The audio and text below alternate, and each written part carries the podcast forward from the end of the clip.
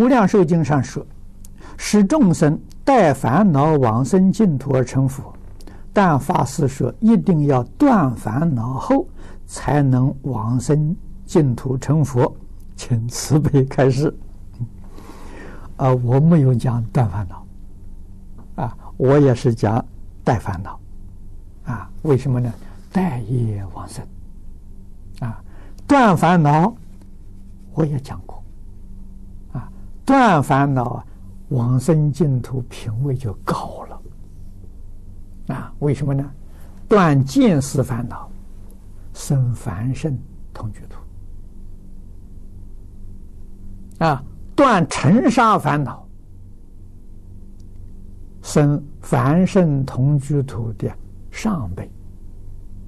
啊，因为凡圣同居土，而不是啊，方便有余土，也有三辈九品。下面的是断了见思烦恼，上面的是断了尘沙烦恼。如果无明烦恼断掉了呢，那就生十报庄严土。啊，没有断烦恼的，生凡圣同居土。